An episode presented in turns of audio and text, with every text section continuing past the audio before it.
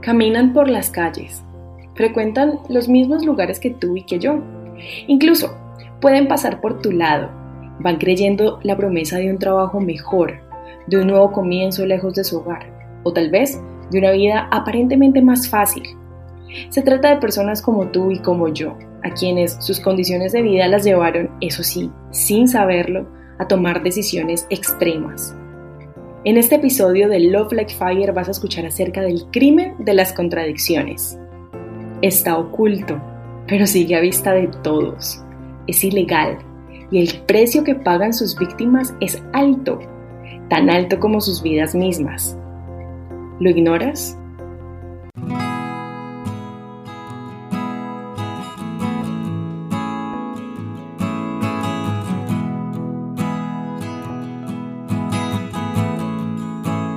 Hola, ¿qué tal? ¿Cómo están? Me encanta saludarlos en este nuevo episodio de Love Like Fire. Hace rato, hace rato no nos escuchábamos y ya me hacía falta escuchar la voz de Jonathan, que hoy precisamente me acompaña. Jonathan, ¿cómo estás? Hola Aleja, qué bueno de nuevo escucharte, qué bueno empezar este año con eh, la grabación de este podcast, qué, no, qué bueno poder retomar lo que estamos haciendo aquí y qué bueno sobre todo hacerlo con invitadas como la que hoy tenemos. Hoy vamos a hablar de un tema y queremos introducirlo un poco eh, para que las personas se vayan haciendo una idea de lo que tenemos al frente hoy. Y es que la mayoría de nosotros tenemos vidas en las que estamos llenos de compromisos, tenemos una agenda bastante ocupada, tenemos poco tiempo disponible. En medio de este poco tiempo disponible hemos mecanizado ciertas labores, como comprar las cosas que necesitamos. Poco pensamos en el origen de esos productos, poco pensamos en el recurso humano que hay detrás de ellos. Por eso, hoy queremos hablar de un tema que silenciosamente se las ha arreglado para seguir vivo en pleno siglo XXI, siendo poco denunciado a pesar de enormes y devastadoras implicaciones que esto tiene. Así que, Carolina, queremos saludarte. Carolina nos acompaña desde Madrid, ella es Carolina Lara, y queremos que nos ayudes presentándote, contándonos un poco qué haces y en dónde trabajas. Bueno, primero, muchísimas gracias. Además, me encantó la introducción de, este capítulo. Yo ya soy fan del podcast. No lo dije antes para no intimidar, pero soy bastante fan. Y, bueno, para mí es un placer estar aquí, además hablando de un tema que me encanta tanto. Pues yo me, primero me presento, soy Carolina Lara y trabajo en una organización eh, internacional, una organización social que se llama A21. A21, yo sé que el nombre suena un poco raro, me imagino que cuando lo vemos por primera vez no tenemos idea de a qué se refiere, pero A21 es una organización internacional que lucha en contra de la esclavitud de nuestro siglo. Entonces somos los abolicionistas del siglo XXI. Para mí, ya nada más desde el nombre, tiene como muchísima potencia la misión que nosotros hacemos y cómo luchamos en contra de esta esclavitud que, que, vamos a reconocer un poco más adelante con datos y con indicadores y que creo que nos va a sorprender mucho a todos nosotros. Carolina, a mí me llama mucho la atención esta palabra que usas, esclavitud, porque es que si hablamos de esclavitud en el siglo XXI pareciera que estuviéramos hablando de cosas demasiado locas y demasiado lejanas. Pero, ¿de qué se trata esto de la esclavitud del siglo XXI? Bueno, lo primero, yo creo que nosotros trabajamos en contra de la trata de personas, pero antes de hablar como del concepto, del tema, de este tema que suena tan complejo, precisamente me gusta lo que tú dices. Y es que a mí, por ejemplo, me pasó que cuando empecé a trabajar en A21 no sabía muchísimo acerca de este tema. Y lo primero que vi es que hoy en día hay más esclavos que en ningún otro momento de la historia de la humanidad. Y yo no sé si esto genera el mismo impacto para todas las personas que nos están escuchando que generó para mí en su momento. Pero para mí era como inconcebible la idea de cómo es posible que hoy en día, cuando la esclavitud se supone que ya está abolida, que se supone que las leyes están en contra de esto, pero aún así hoy hay más esclavos que antes cuando estaba permitido. Y esa es una realidad, es la realidad que nos acompaña, que es un poco también la introducción que hacía, que hacía Jonathan, y es donde vemos como muchas veces no nos cuestionamos de dónde vienen las cosas que compramos y, cuáles son las cosas que están sucediendo en la sociedad que nos rodea. Así que, que bueno, sí que la trata es un tema súper complejo. Carolina, precisamente eh, pues cuando uno va a abordar este tema y para poder conversarlo, eh, me puse como en la tarea de ver ciertas, ciertos documentales, de informarme un poco. Y hubo una frase en especial que vi en uno de esos documentales que me llamó bastante la, la atención y era que te preguntaba si supieras que algo que vas a comprar lo hizo un esclavo, lo comprarías. Y pues obviamente eh, todo, yo creo que todo, todas las personas que nos están escuchando dirían inmediatamente, no, pues ¿cómo se te ocurre que yo voy a apoyar una cosa de estas? Pero realmente el, por desinformación es muy fácil caer en hacerlo. Es, muy, es bastante fácil caer en hacerlo. Y precisamente eh, uno de los documentales que me veía es uno que, que, se hizo bastante famoso, que se llama Rotten, no sé si ustedes lo han escuchado, que está por ahí en Netflix, tiene varios capítulos, y en especial me llamó la atención uno, y es por la cercanía precisamente de la información que me daban en ese capítulo, Carolina, y es que hablaban de, del tema del negocio del azúcar pues yo creo que absolutamente todos en el mercado de nuestra casa tenemos azúcar de alguna o de otra manera, así no sea directamente, así usted compre endulzantes naturales, en otros productos seguramente está involucrado. Y ahí te empezaban a contar una historia de cómo compañías, aún aquí en República Dominicana, que es el país donde estoy viviendo, tienen unos lugares que se llaman batelles. Y esos batelles son puntos donde mantienen en trabajo forzado a personas inmigrantes, obviamente pues que no tienen la posibilidad de defenderse, los aíslan completamente de la sociedad y los tienen encerrados en esos espacios, obligándolos a trabajar solamente para sobrevivir. Eso para mí fue absolutamente impactante por lo que decíamos, por lo que venimos conversando. Estamos en el siglo XXI, pensamos que eso son historias antiguas, pensamos que eso es que esos son datos que ya no deberíamos estar escuchando. Simplemente Carolina, como para que, y ya tú vas a poder ampliar seguramente esta información, pero un dato que me llamó la, la, atención bastante es que se hablaba de 38 millones de esclavos en el mundo. Y esos 38 millones de esclavos en el mundo, cuando ves poblaciones como un país como la de Perú, y para que nuestra, las personas que nos oyen se puedan hacer un poco la idea, Perú es un país con 35 millones de habitantes, es como si tuviéramos un país de esclavos de donde absolutamente todas sus personas son esclavas. Eh, eso me llamó muchísimo la atención. ¿Cómo es el estado del mundo en este momento el tema de la esclavitud? ¿Qué nos puedes decir aparte de esas pequeñas cosas que uno ve en documentales? ¿Cómo nos puedes ampliar un poco más esa mirada, Carolina? Bueno, para mí lo primero es como tener esa doble visión, porque me llama mucho la atención que vemos el problema súper grande y es verdad lo que tú decías, lo que yo te comentaba al, al comienzo, hay más esclavos que en ningún otro momento de la historia de la humanidad. Pero yo creo que algo que es importante para que podamos generar un cambio como sociedad civil es también verlo desde lo pequeño. ¿Y cómo lo veo desde, desde esa visión cercana, de no sentir que es un problema demasiado grande para yo poder hacer algo al respecto? Es que si hay más esclavos que nunca, significa que en algún momento de nuestra historia, todos y cada uno de nosotros y todas y cada una de las personas que nos van a estar escuchando, se han encontrado con alguna persona que está en una situación de esclavitud. Entonces yo creo que tenemos que ver el gran panorama que existe en todas estas grandes mafias, como decías tú, de explotación laboral, existe también explotación sexual, hay muchísimos tipos de trata que no conocemos, eh, también está la servidumbre doméstica, la mendicidad forzada, es decir, hay muchísimas ramificaciones de la trata. Entonces es importante ver esa visión grande de que hay muchísimas personas en esclavitud. Las estadísticas nos hablan, por ejemplo, de que en todos los continentes del mundo hay personas siendo víctimas de trata. Aquí particularmente en España, donde estoy yo, según las estadísticas que publican los organismos gubernamentales, se ha identificado casos de trata en todas las comunidades autónomas. Entonces eso quiere decir que está en todos los rincones. Pero también tenemos que ver la imagen pequeña de cómo nosotros nos encontramos con personas que están siendo víctimas de trata. Aquí en España, para dar un ejemplo como muy concreto y que yo creo que le va a servir mucho a la gente que nos está escuchando, la policía nos ha comentado que ellos creen que la mayoría de las personas que están pidiendo dinero en la calle en realidad están siendo víctimas de trata de personas. Entonces es como ver cómo esta realidad tan grande en realidad forma parte de todas nuestras vidas. Las estadísticas son muy alarmantes, pero yo creo que es importante eso, ver que hay una gran imagen, una imagen a gran escala, pero que luego nosotros también la vamos a poder evidenciar en nuestras vidas cotidianas. Me gustaría, Carolina, que nos contaras, eh, estaba viendo aquí algunas cifras y son, pues son gigantes, ¿no? O sea, son, son exponenciales.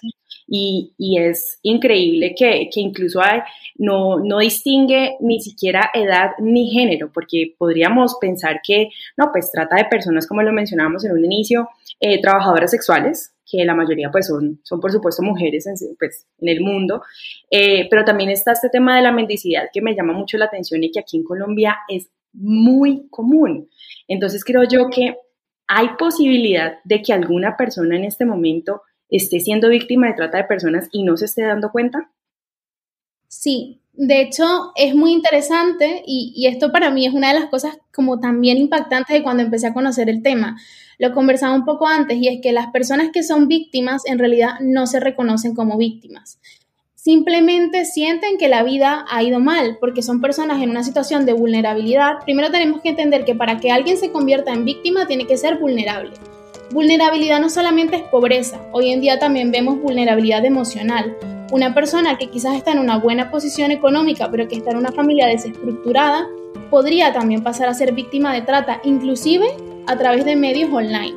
De hecho, me estoy saliendo un poco del tema, pero hoy en día estamos viendo que muchos niños son víctimas de explotación sexual infantil online solamente porque empiezan a jugar, empiezan a conversar con otras personas y terminan eh, convirtiéndose eso en víctimas de explotación sexual infantil online y después puede que sean víctimas de trata. Entonces, hay muchas personas que están siendo víctimas de trata y que no se dan cuenta. Incluso hay muchas personas que nosotros podemos conocer que están siendo víctimas de trata y nosotros no nos damos cuenta. Algunas, algunas veces podemos ver a alguna amiga que está en una relación tóxica y nosotros simplemente decimos que tiene un mal novio, pero quizás esta chica se puede convertir en víctima de trata. Entonces, por eso antes mencionaba, ¿no? Es una realidad que es más cercana de lo que nosotros podemos llegar a imaginar. Y a mí realmente con esta pregunta que tú me haces, lo primero que se me viene a la mente es contar un caso que además nos conecta perfectamente porque es un caso que estaba relacionado entre Colombia y España. Hace muy poco tiempo la Guardia Civil de aquí de España nos comentó que había un grupo de chicos colombianos que jugaban fútbol en su ciudad, no me acuerdo exactamente la ciudad de Colombia, y fue una persona a reclutarlos y a decirles que tenían muchísimo talento y que tenían que venir a jugar al fútbol aquí en España. ¿Qué pasó? Que cuando los trajeron, en realidad estos chicos los estaban obligando a ser explotados sexualmente. Y los chicos no se reconocían como víctimas, no denunciaban porque lo primero que sentían era vergüenza. Entonces ellos no podían ir a la policía porque decían, ¿cómo regreso yo a mi casa y le digo a mi familia que salí como una estrella, como una promesa, como la persona que iba a sacar la familia adelante y que en realidad estoy regresando como víctima de un crimen que es más grande de lo que yo puedo llegar a entender? Entonces, esa es como, como la parte práctica del crimen y la, la parte que nosotros podemos llegar a identificar como sociedad también y que alrededor de eso también gira muchísimos intereses económicos, ¿no? O sea, es una de esas, de esas actividades eh, o es un crimen organizado de, de, los que más rápido se expanden en el mundo y que aquí estoy leyendo algunas cifras, que genera más de 150 billones, billones de dólares al año. O sea, esto es algo exponencial. Y aquí mencionabas algo muy importante y ese tema también de la revictimización, porque muchas de esas personas de pronto eh, ignoran la situación o eh, se, les dificulta también por ese proceso que, que que, tienen que cargar sobre sus hombros al momento de pronto de volver a integrarse en la sociedad. Y me parece a mí que aquí nosotras o eh, las personas que gracias a Dios no hemos tenido que vivir alguna situación así de difícil y de dura, tenemos una gran responsabilidad, ¿no? ¿Cómo podemos actuar frente a un posible caso de trata de personas? Pues antes de decirte cómo actuar, es que me llamó mucho la atención lo que acabas de decir, así que tengo que, dar un comentario al respecto. Nos dicen las estadísticas también que el único crimen que genera más ganancia que la trata de personas es la venta de drogas y la venta de armas. Es decir, que este es un crimen que no solamente está en crecimiento, sino que además es muy, muy rentable. De hecho, un tratante una vez le dijo a A21, es que para mí es mucho más rentable vender una persona porque yo a una mujer la puedo vender, en el caso de explotación sexual, a una mujer la puedo vender un montón de veces al día, pero la droga la puedo vender solamente una vez. Entonces, eso es lo que nos dicen los tratantes, es decir, que es un crimen que es muy rentable. Y además, es muy difícil que un tratante sea condenado, porque cuando tú atrapas a una persona que está vendiendo droga, tú tomas la droga y esa es tu prueba. Pero cuando tú atrapas a una persona que es un tratante, ¿cuál es la prueba? La víctima. Y la víctima no va a hablar porque tiene miedo, porque su familia está amenazada. Entonces, como lo que tú mencionabas de que es un crimen en crecimiento es súper importante. Y luego, ¿qué podemos hacer nosotros como sociedad para generar un cambio? Porque yo creo que lo difícil de este tema es que muchas veces lo vemos tan grande que decimos, bueno, pues ya está. No hay nada que nosotros podamos hacer al respecto, no hay nada que, que podamos hacer para cambiar esta realidad. Pero nosotros, por lo menos como organización, sí que creemos que podemos cambiarla. De hecho, nuestra misión es abolir la esclavitud en todo lugar y para siempre, y lo vamos a hacer. Entonces, nosotros lo vemos no solamente desde un punto de vista esperanzador, sino que creemos que lo podemos hacer. ¿Cómo? Lo primero es esto, la información. La gente no tiene una idea de lo importante que es tener este tipo de espacios en donde podemos hablar de lo que es la trata de personas.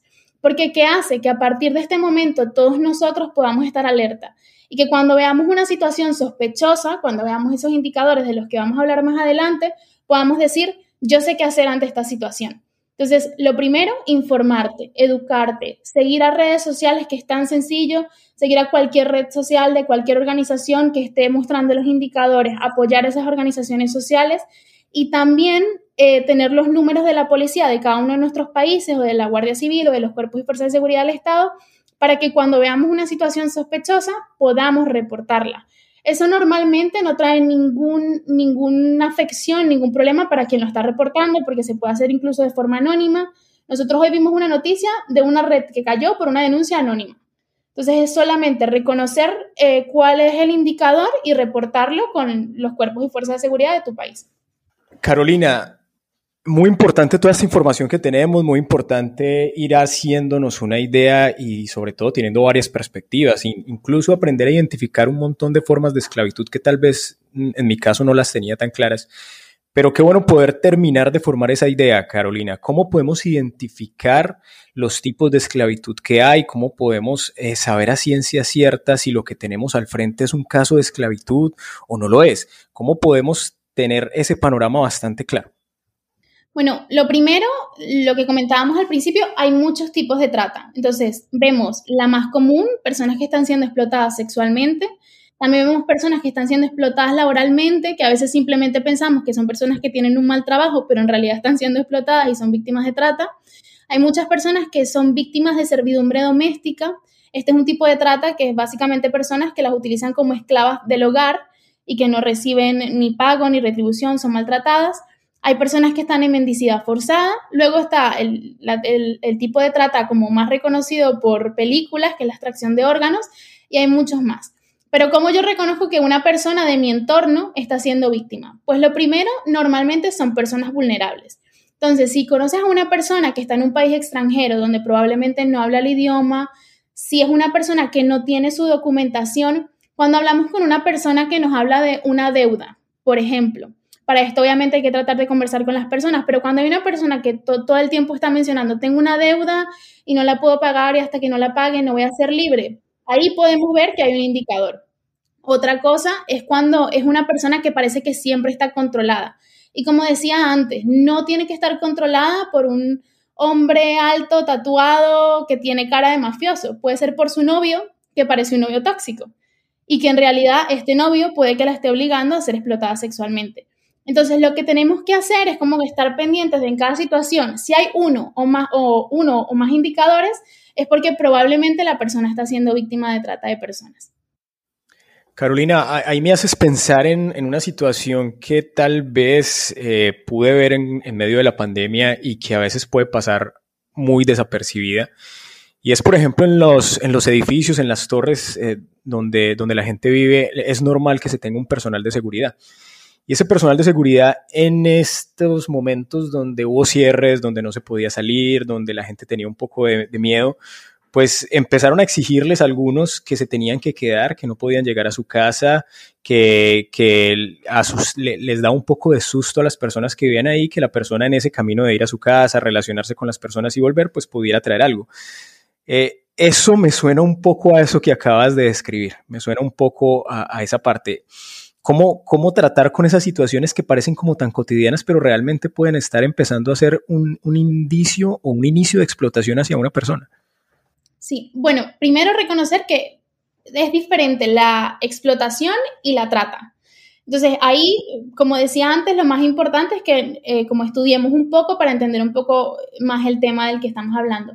Pero es verdad que están como tan, son tan similares muy parecidas la explotación y la trata que a veces ni siquiera nosotros que trabajamos en contra de la trata de personas podemos realmente identificar cuál es la diferencia. Esto recomiendo realmente que podamos estudiarlo un poco más porque habría que ver la ley, pero quizás este podría llegar a ser un caso de explotación. Lo que vemos cuando pasa a ser trata de personas es cuando la persona no está recibiendo un pago. Por ejemplo, si vemos una persona que está trabajando, pero nunca recibe el pago o recibe un pago muy mínimo en comparación al trabajo que está haciendo, una persona que trabaja más del, del tiempo reglamentado y cobra menos del sueldo mínimo, eso ya es un indicador. Pero lo que sí es muy importante es eso, como tener en cuenta que una cosa es explotación y otra cosa es trata. Igual las dos cosas están penadas por la ley. O sea, que sea lo que sea, si vemos alguno de estos casos, nosotros también podemos reportarlo. Pero ahí está una delgada línea, ¿no? Una, esa delgada línea que, humanamente o de, de, pronto en nuestra cotidianidad no alcanzamos a diferenciar, pero que también en un caso de explotación puede volverse un caso de trata de personas. Y lo más importante es reportar. Como yo decía antes, realmente reportar no tiene ningún, ninguna afección negativa para, para quien está reportando. Entonces, si vemos un, un, caso que es sospechoso, reportemos. Porque no nos va a afectar. La policía es la que está encargada de verificar si el caso realmente es una trata, es explotación o simplemente es una persona con malas condiciones de trabajo. Pero nuestra función como sociedad civil es decir, estamos viendo que algo sospechoso está pasando aquí. Carolina, ya para, para ir finalizando y, pues de una vez aprovecho para, para agradecerte nuevamente por tu compañía que ha sido muy valiosa. Ya, ya sabemos, ¿no? Cómo identificarlo. Ahora, ¿hay alguna manera práctica en la que yo pueda involucrarme más allá de informarme o más allá de denunciarlo? Sí. Lo primero, como decía, conoce el problema. Parece una cosa súper sencilla, pero yo tengo esta fiel creencia de que los problemas más complejos solamente se pueden erradicar con acciones sencillas, porque son cotidianas y las puedes mantener en el tiempo. Entonces, lo primero, infórmate. ¿De qué va a servir eso? Que cuando tengas un amigo, tú vas a poder decirle, hey, ¿sabes que la trata de personas existe? Y ahí inmediatamente estás extendiendo el conocimiento. Algo que es súper práctico y que parece una tontería es compartir en redes sociales de verdad el trabajo que están haciendo las organizaciones, porque ahí automáticamente también estás extendiendo el conocimiento y nos damos cuenta que hoy en día el, el, lugar por donde estamos más conectados son las redes. Entonces es algo muy importante. Lo que decía antes, si ves una situación sospechosa, reporta, dilo. No importa que te equivoques, la policía tiene que verificarlo porque ese es su trabajo, el de nosotros es reportar cualquier situación. Y otra cosa, eh, no sé si en los países de las personas que nos van a estar escuchando esto va a pasar, pero en octubre tenemos como A21 siempre una tarea muy práctica que se llama Caminando por Libertad. Falta bastante, pero yo lo voy anunciando para que las personas se puedan apartar esta fecha. Incluso si alguien que nos escucha está en un país donde no hay caminata, la puede organizar. Y esta es una forma de decirle a toda la sociedad civil que la trata de personas sigue existiendo y que podemos hacer algo para terminar con ella. Carolina, hubo un movimiento hace poco eh, y aprovechando el tema del que, del que habla Aleja, hubo un movimiento hace poco que hablaba acerca de la crueldad animal y vi que hubo una herramienta que ellos usaron que me pareció muy práctica, que me pareció muy al punto, que nos dio herramientas y fue sacar un listado de empresas que tenían ese tipo de, de, tratamiento hacia los animales. Cuando yo veía estos documentales que te comentaba hace un momento, yo me quedaba con la duda, ¿hay un listado que exponga empresas, por ejemplo, en ese ámbito de la esclavitud, empresas que apoyen ese tipo de prácticas y que también nosotros desde esas actividades tan cotidianas como ir a hacer las compras para mi casa, yo pueda de una vez ir marcando como un límite entre esas prácticas y lo que yo quiero apoyar. ¿Hay alguna lista que me dé alguna, alguna idea de eso? Para ser muy sincera, yo la he estado buscando y no la he conseguido. Sé que hay algunas páginas web donde nos recomiendan algunas marcas, hay algunas empresas que, que sí que trabajan, eh, que aseguran que no, que no utilizan mano de obra explotada, por así decirlo. Sin embargo, la realidad es que hay más empresas que utilizan mano de obra explotada que las que no. Entonces no hay un listado oficial. Porque realmente cuando nosotros vemos, no voy a decir marcas porque no, va a salir bien, pero cuando vemos estas grandes marcas que venden grandes cantidades de ropa, que quizás son tiendas online, que producen muchísimo y es muy barato, ahí simplemente por lógica nos damos cuenta que probablemente hay explotación laboral. Yo creo que hay una de las acciones concretas y muy, muy prácticas que podemos tener es, pues compremos local, ¿no? Conozcamos cuáles son nuestros proveedores, eh, identifiquemos también, porque eso también ayuda muchísimo y creo que se, de pronto se puede salir un poco de la temática, pero está muy relacionado, de fortalecer también las economías locales a través de, de, de, de estos emprendimientos y esos negocios que pueden estar haciendo pues una labor con una gran responsabilidad social más que esas grandes, grandes marcas y creo yo que también revisar la etiqueta, ¿no? Así como yo reviso etiqueta de, de si, si, si mis productos de belleza fueron testados en animales, pues en qué país fue hecho ese, ese pantalón o esa camisa que estoy comprando y así me daré cuenta que de pronto si viene de Tailandia o de países así que sospechosamente eh, pueden ser mucho, las personas pueden ser mucho más vulnerables en, en este tipo de, de situaciones. Totalmente, y es que a veces tomamos, creo yo, un poco como la salida fácil, y es si me sale barato, si lo tengo a la mano, si lo tengo disponible, pues buenísimo, me lo compré, y casi que hacemos oídos sordos a, a, una realidad que puede estar detrás de eso, y es precisamente esa realidad que Carolina nos ha estado ayudando en medio de este episodio a poder tener un poco más clara. En, lo que me concierne a mí, seguro que voy a tratar de, investigar un poco más, de ser un poco más consciente de ese entorno, de ese ámbito humano que hay detrás de cada cosa que usamos, de cada situación a la que nos enfrentamos y estar muy pendientes, porque a veces puede ser simplemente un descuido, a veces puede ser simplemente eh, no notarlo, lo que puede llevar a, que seamos eh, patrocinadores o, simplemente no hagamos nada para poder detener eso. Carolina, de nuevo agradecerte por el tiempo, eh, nos encanta el trabajo que haces, vamos a estar muy pendientes para poder apoyar desde Love Like Fire en todo lo que podamos apoyar porque nos interesa el tema y queremos trabajar también todo lo que podamos en él. Así que muchísimas gracias por tu tiempo, Carolina. Nada, ustedes. Para mí, desde, de nuevo, un placer. Soy fan, lo sigo en, en, todas las redes sociales y es un placer poder estar aquí y compartir sobre este tema. Espero que muchas personas puedan conocer esta problemática y también hacer algo para cambiarla.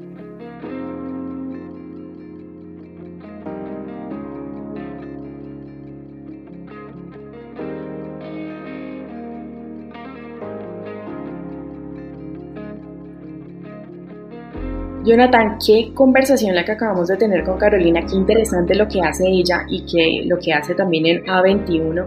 Me parece a mí que es muy importante entonces aplicar todo esto lo que hemos estado hablando, ahora pasarlo a una perspectiva un poco más, no sé, como espiritual de nuestro día a día cristiano, que algo que nos ha caracterizado en Love Like Fire es precisamente esto. ¿Qué vamos a hacer como cristianos frente a la esclavitud del siglo XXI? Aleja, y totalmente de acuerdo. Yo creo que después de una conversación de estas, pues uno, uno también se siente como retado, porque, porque uno ve el esfuerzo que, que, se está haciendo y hay una parte que también nos toca a nosotros. Hay una parte que evidentemente nos toca y más aún cuando seguimos eh, la fe que seguimos, porque definitivamente yo creo, Alejandra, que, que la Biblia eh, está precisamente dándonos muchos argumentos en contra de este tipo de comportamiento. ¿Y dónde lo podemos ver, Aleja? No sé si tú eh, has visto, seguramente que lo has visto, eh, toda la parte de Levíticos y todas esas normas sociales, por ejemplo, que Dios tenía para su pueblo. Por supuesto, y me, y me llama mucho la atención porque creo que este tema de Levítico es uno de, las, de, los caballitos de batalla de muchas personas que pueden estar diciendo, ah, pero es que es un Dios que, de pronto se pone de parte de la esclavitud. Sí, Aleja, pero sabes que cuando uno lee esto y uno ve la postura y las normas, como te mencionaba, sociales que ahí se mencionan, yo te voy a poner un par de ejemplos. El uso, el, la compra de la tierra, la compra de la tierra, que eso termina siempre generando mucha riqueza para una parte de la sociedad y poca riqueza para otra, y que eso es uno de los, la desigualdad es uno de los principios de la esclavitud de hecho, en la Biblia se pelea frontalmente contra eso. Una persona no podía poseer la tierra completamente porque Dios mismo lo dice, es que la tierra me pertenece, ustedes son forasteros. A veces no nos acordamos de eso. A veces, a veces pensamos que tenemos ese derecho y que tenemos esa capacidad de decisión sobre la tierra y peor aún sobre las personas que tenemos eh, bajo nuestra responsabilidad, por así decirlo. Entonces, eso es uno de los ejemplos, pero a mí me gusta incluso más y muchas veces Aleja pensaría qué pasaría si una sociedad moderna como la que tenemos hoy adoptaría reglas como por ejemplo la siguiente, el año del jubileo. ¿Tú te imaginas perdonarle la deuda a todas las personas que hay en este planeta? ¿Perdonarle la deuda cada 50 años? Tener que devolverle la propiedad a una persona cada 50 años, una persona que está en una situación difícil, que de pronto se tiene que, que meter en una circunstancia que lo deja precisamente en lo que estamos hablando, en, una situación de abuso, y que, te y, y que hubiera una norma social que obligara a que le devolvieras sus pertenencias y que esa persona pudiera recuperar un estatus. ¿Te imaginas eso, Lea? No, y además que esto sonaría demasiado contracultural, ¿no? O sea, es que es que es mi tierra y de malas ya la perdiste. Esto bien sea frente a un banco o bien sea frente a una persona natural, es que no hay forma, no cabe en nuestro pensamiento. Ahora dime tú de la fiesta, por ejemplo, de las cosechas, que había una parte para huérfanos y una parte para las viudas, y era obligatorio hacerlo. Es que era algo, bueno, yo creo que más que obligatorio, eso, esto eh, calaba en el corazón de las personas, ver cuando llegaba una viuda, un niño sin sus papás, que no tenía que comer. Creo yo que esto hacía que las personas se, se sensibilizaran aún más frente a sus bienes, a sus riquezas y sobre todo también frente a, al amor al prójimo, al amor a, quien, a quien me rodea, que es en lo que hemos estado hablando justamente en esta conversación con Carolina. Totalmente de acuerdo, Aleja. Y ahí, pues, la Biblia yo creo que no, lo, no aborda el tema como por los lados, ni simplemente como que pareciera mencionarlo, sino que incluso va a frases concretas. En el versículo 39, por darte un ejemplo, 25, capítulo 25, versículo 39, no le harás a tu hermano servirte como siervo.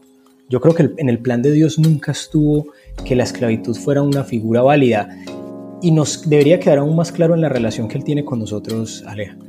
Eh, estamos hablando de una relación donde nosotros estamos en una condición evidente de inferioridad por muchas razones y aún así tenemos plena capacidad de decisión. Eso a mí siempre me ha parecido una de las, de las cosas inexplicables del amor de Dios y es que te da absolutamente toda la libertad de que tú tomes tus propias decisiones, incluso cuando no sean buenas decisiones.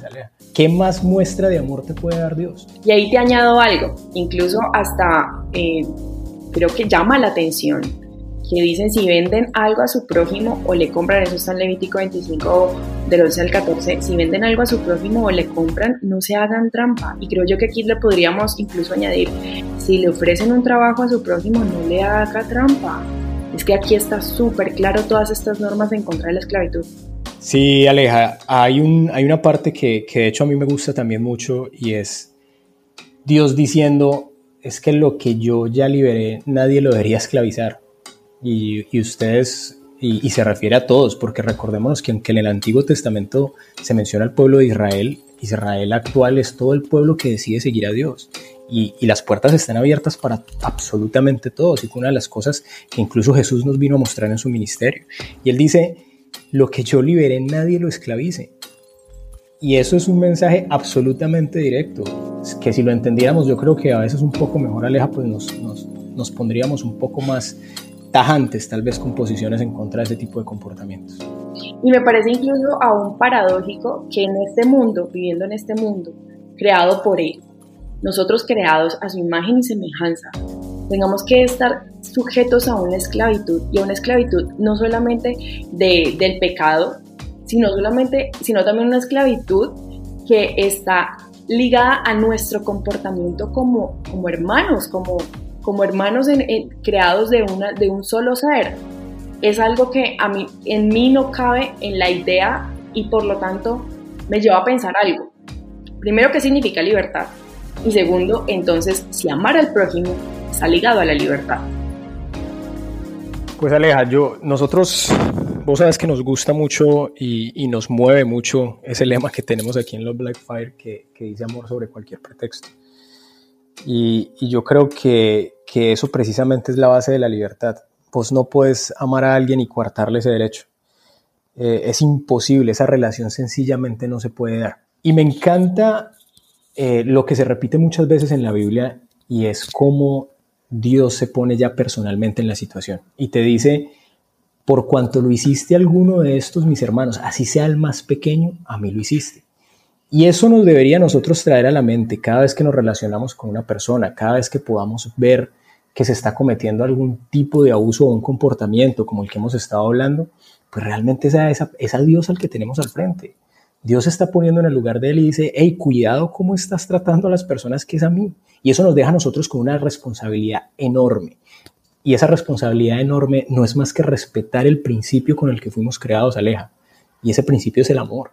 Si no tenemos de aquí para arriba hacia Dios, un manejo autoritario, un manejo déspota. Si Él en su condición de Dios, como te decía ahorita, no nos explota, sino que nos ama y nos ama incondicionalmente, explícame qué derecho tenemos nosotros de tener un comportamiento de esos con un similar, con un similar a mí, porque es que realmente aquí no hay nadie superior a nadie, Aleja.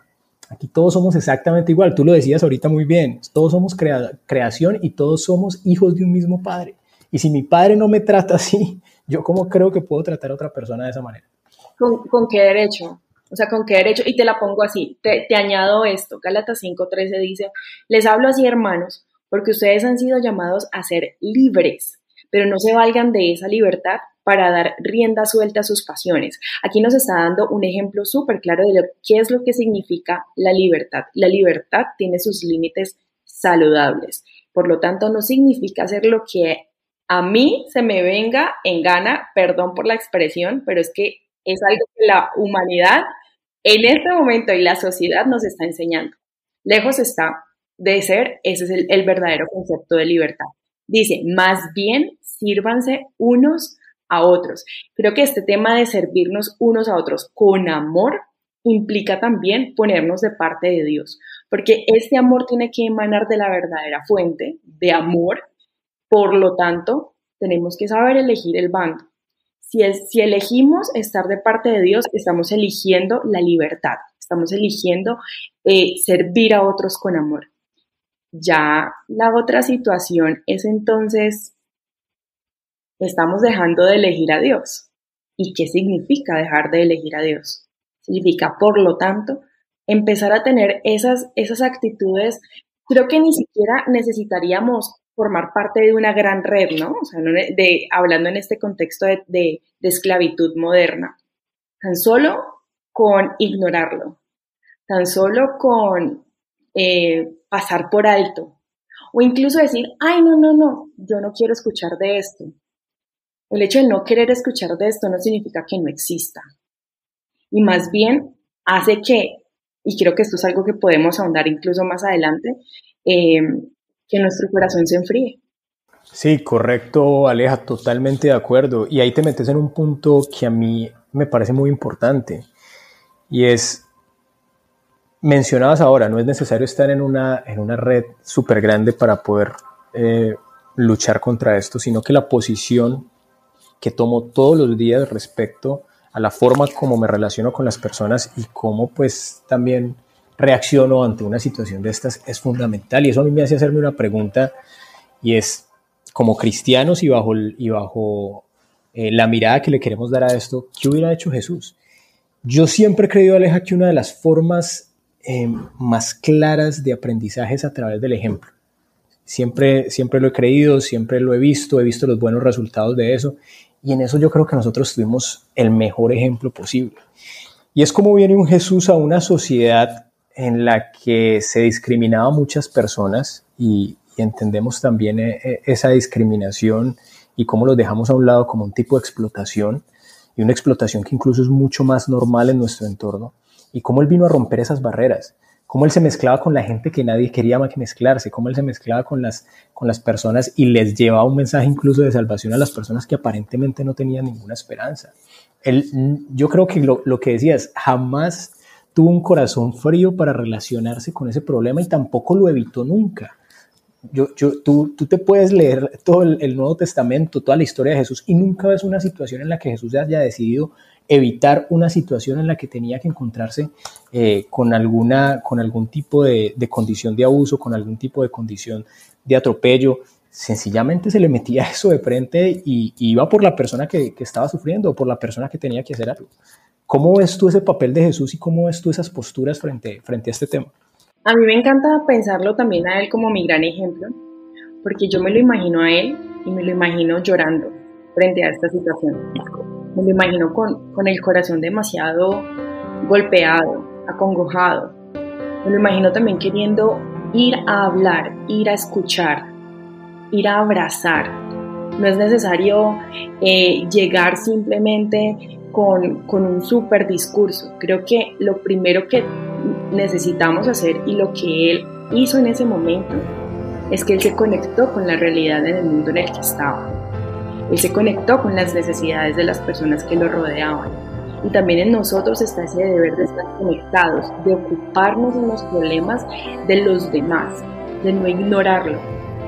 Todo, es que todo en cuanto esté en nuestras manos no es una opción. Es una obligación de nosotros ayudar, es una obligación de nosotros eh, generar esa, esa empatía, no porque sea por nosotros y para nosotros, sino porque es nuestra respuesta frente al amor que Jesús nos dio, frente al ejemplo que Jesús nos dio en esta tierra y que el amor que nos, sigue dando, que nos sigue dando y el ejemplo que Él nos sigue dando en este momento. Él vino a ser uno con nosotros. Y, lo, y vino a ser uno no, no para ser rey, no para ser adorado, no para pompa y gloria, todo lo contrario, para enseñarnos lo que significa el amor, para que nos sintamos en una sola familia. Y por lo tanto, el gran ejemplo que yo veo ahí es, dejemos de vernos el ombligo. O sea, nuestra mentalidad tiene que estar enfocada en el hoy. ¿Qué estamos haciendo hoy para que los demás el amor de Jesús y para que esas personas que en este momento están siendo esclavizadas sepa que Jesús existe? Finalmente, Aleja, eso es una decisión que yo creo que tenemos que, tomar conscientemente todos los días. Todos los días cuando, cuando uno se levanta, cuando uno sale de su casa a hacer lo que sea que vaya a hacer durante el día, hay que tomar una decisión consciente y es lo que tú decías. ¿A, a qué me voy a parecer más hoy? ¿Me voy a parecer más al modelo que quiero yo de mí mismo? ¿Me voy a parecer más a ese ejemplo que Jesús vino a darnos? Y eso evidentemente va a llevar unos resultados. Y por increíble que parezca el problema de la esclavitud hoy en pleno siglo XXI, como lo acabamos de hablar, es un problema que sigue en total vigencia. Y eso como cristianos no nos debería dejar tranquilo a ninguno. No podríamos quedar tranquilos después de escuchar eso. Creo que ahí tendríamos que inmediatamente tomar cartas en el asunto si somos consecuentes con el comportamiento de Jesús y con lo que la Biblia plantea al respecto del tema. Y además de todo, creo que aquí el llamado, primeramente lo siento para mí, la, gran invitación es para mí. Enojémonos justamente. Juntamos ese enojo justo que Jesús sintió y sigue sintiendo ante la injusticia, porque Él rechaza por completo la injusticia.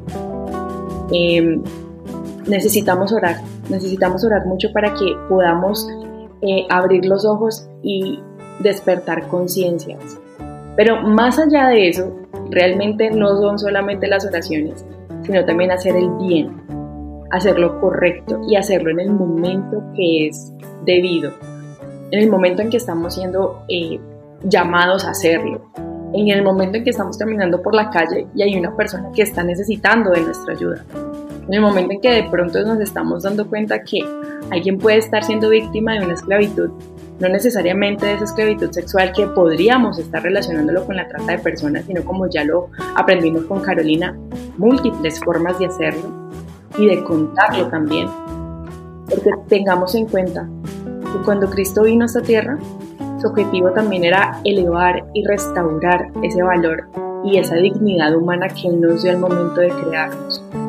¿Quién somos nosotros para quitarla? ¿Quién somos nosotros para evitar que las personas que están siendo en este momento eh, víctimas de este flagelo no se sientan realmente dignificadas por el amor de Cristo? Y finalmente, me gustaría añadir allí Mateo 24:12, que ese, que ese versículo no sea una realidad en nuestra vida. Dice, por haberse multiplicado la maldad, el amor de muchos se enfriará. No permitamos que nuestro corazón se enfríe. No permitamos que por haberse multiplicado la maldad seamos indiferentes y no nos importe lo que otras personas están viviendo en este momento. Aleja, y mira que cada vez que hablamos del tema, eh, cada vez que intercambiamos ideas como lo estamos haciendo aquí a, través pues, de, de, la información que nos compartió Carolina, a través de lo que dice la Biblia, a través del ejemplo de Jesús, mira que siempre volvemos a un tema que a veces yo creo que, que lo volvemos como, como un tema light de la Biblia y realmente es un tema que, que es el centro de la Biblia y es el amor. Eh, en la Biblia se fundamentan muchas cosas precisamente en el amor y el amor le da sentido a muchas cosas de la Biblia. Y eso hay que entenderlo para entender un montón también de cosas que nos está diciendo la Biblia con respecto al comportamiento que tenemos, a las decisiones que tomamos. Y recordemos que la mejor forma de combatir la esclavitud es recordar que hoy, más que nunca, este mundo necesita amor sobre cualquier pretexto.